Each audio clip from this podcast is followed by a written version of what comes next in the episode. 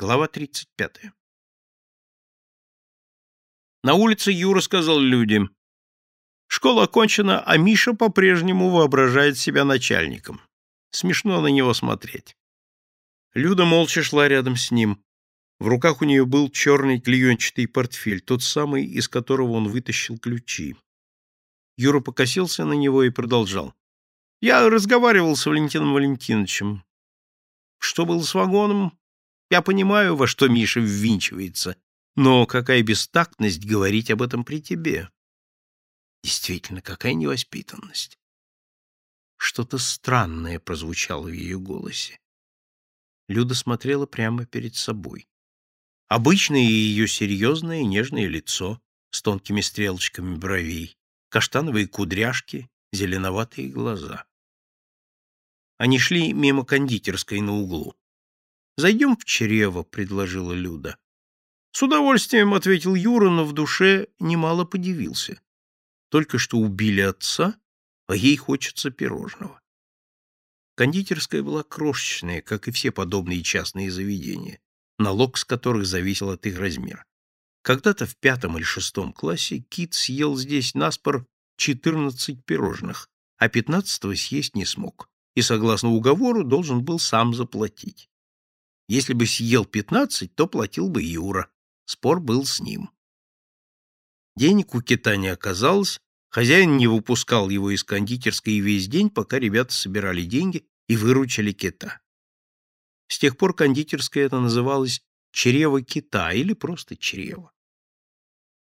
Люда села за столик. Юра отправился к стойке. «Тебе каких?»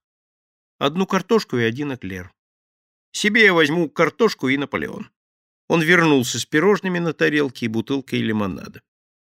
«Вкусная картошка», — похвалила Люда. «Здесь всегда все свежее».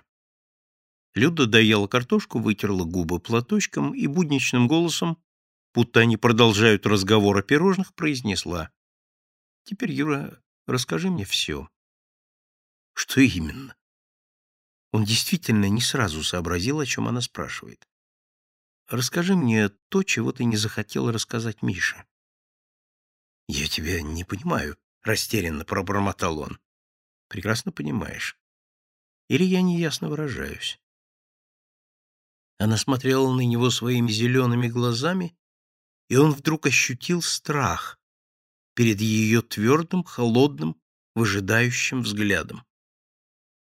Неужели знает о ключах? Откуда? Валентин разоткровенничался.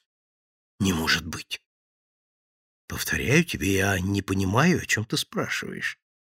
Я спрашиваю про историю с вагоном. Слава богу. Люда, и ты о том же. Господи, обыкновенные фабричные истории. Дают вагон, не дают вагон, грузят, разгружают, отпускают, отменяют. Один успел отправить, другой не успел. Валентин Валентинович успел. Мише Полякову это не нравится. Что тут поделаешь? Ей-богу, не ломай над этим голову, это так несущественно. Хочешь еще пирожного? Спасибо, у меня есть. Значит, об этом ты не хочешь говорить. Нет, почему, если тебе угодно? Ты не хочешь говорить, повторила Люда четким голосом, каким обычно отвечала уроки. Ты не хочешь говорить, и я не настаиваю. Второй вопрос. Зачем во время лабораторных к тебе приходил Навродский? Она сказала не Валентин Валентинович, а Навродский. И как смотрит. Никогда не видел ее такой. Черт возьми, знает она о ключах или нет? Люда, а почему ты меня допрашиваешь? Я тебя не допрашиваю. Допрашивать тебя будут в другом месте. Я с тобой беседую всего лишь. Миша, по-твоему, продолжает свои игры. Возможно. Но для меня игры кончены. У меня убили отца. Черт возьми, как она смотрит. Сумасшедшая, честное слово. Не меня ли ты подозреваешь в этом? Юра, в последний раз. Зачем ты выходил к Навродскому? Опять она говорит «Навродский». Юра отодвинул тарелку, лимонад, поставил локти на стол. Ты чудачка. Хорошо. Я не хотел, не имел права говорить, я связан честным словом. Но поскольку ты придаешь этому такое значение, я скажу. Валентин Валентинович говорил со мной о наборе. О каком наборе? Косметическом, который он преподнес твоей маме. Он не преподносил маме никакого набора. Как это? Он не преподносил маме никакого набора. Да ты что? Он его подарил, причем довольно оригинальным способом. Подарил? Оригинальным способом? Набор? Как ты думаешь, могла моя мама взять от него какой-то подарок? С чего ты взял? Он тебе сам это сказал? Юра ошеломленно смотрел на нее. Я у тебя спрашиваю, он тебе сам это сказал? Видишь ли, Юра лихорадочно обдумывал, что ему сказать. Он все начинал понимать, начинал догадываться. Ты меня вынуждаешь говорить такие вещи? Он не сказал, что подарил, он сказал, что хочет подарить, и хотел это сделать через меня.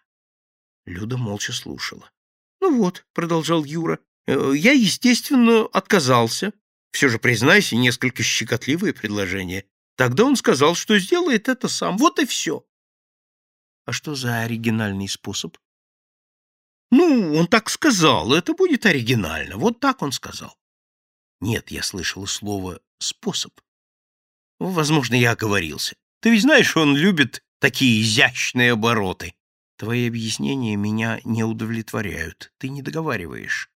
Ну, знаешь, я тебе все сказал, даже больше, чем следовало.